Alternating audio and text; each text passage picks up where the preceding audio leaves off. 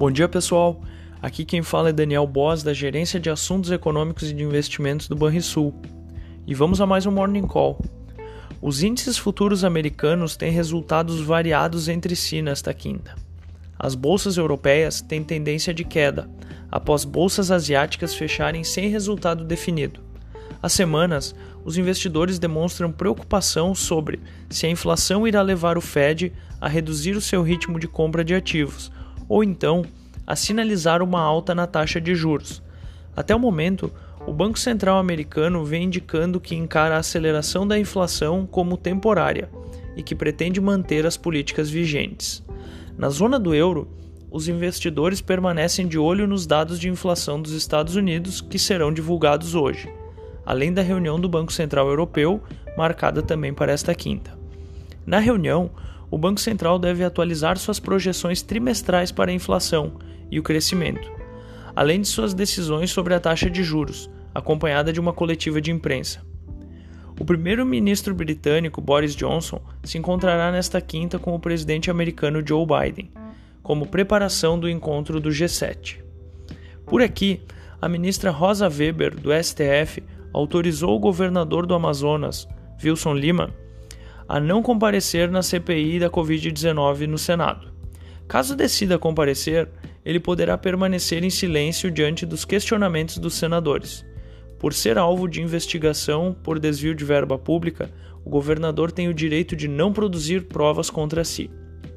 Enquanto isso, o atual cenário da pandemia é de alto risco, segundo o Observatório Covid-19 Fiocruz.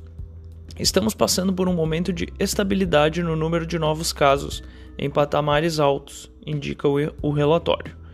A taxa de ocupação de leitos de UTI é igual ou superior a 80% em 20 estados. Economia brasileira se mantém robusta, apesar da pandemia, diz Kenneth Hogoff, professor em Harvard.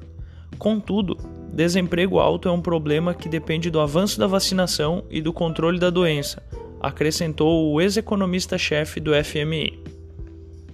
Vamos ao fechamento. O dólar fechou a quarta aos R$ 5,06, alta de 0,69%. O Ibovespa fechou aos 129.907 pontos, se mantendo em estabilidade. Já o S&P 500 fechou aos 4.220 pontos, queda de 0,18%. O DI futuro para janeiro de 2022, o juro curto, registrou alta de 10 pontos base, a 5,22%.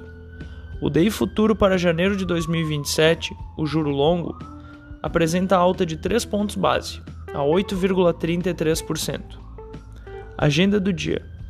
Nos Estados Unidos serão divulgados os tão aguardados dados de inflação ao consumidor, mensal e anual, CPI além dos pedidos de seguro-desemprego semanal. Na zona do euro, teremos a divulgação da taxa básica de juros por parte do Comitê do Banco Central Europeu. Já no Brasil, conheceremos a primeira prévia do IGPM mensal. Tenham todos um bom dia de trabalho, até mais.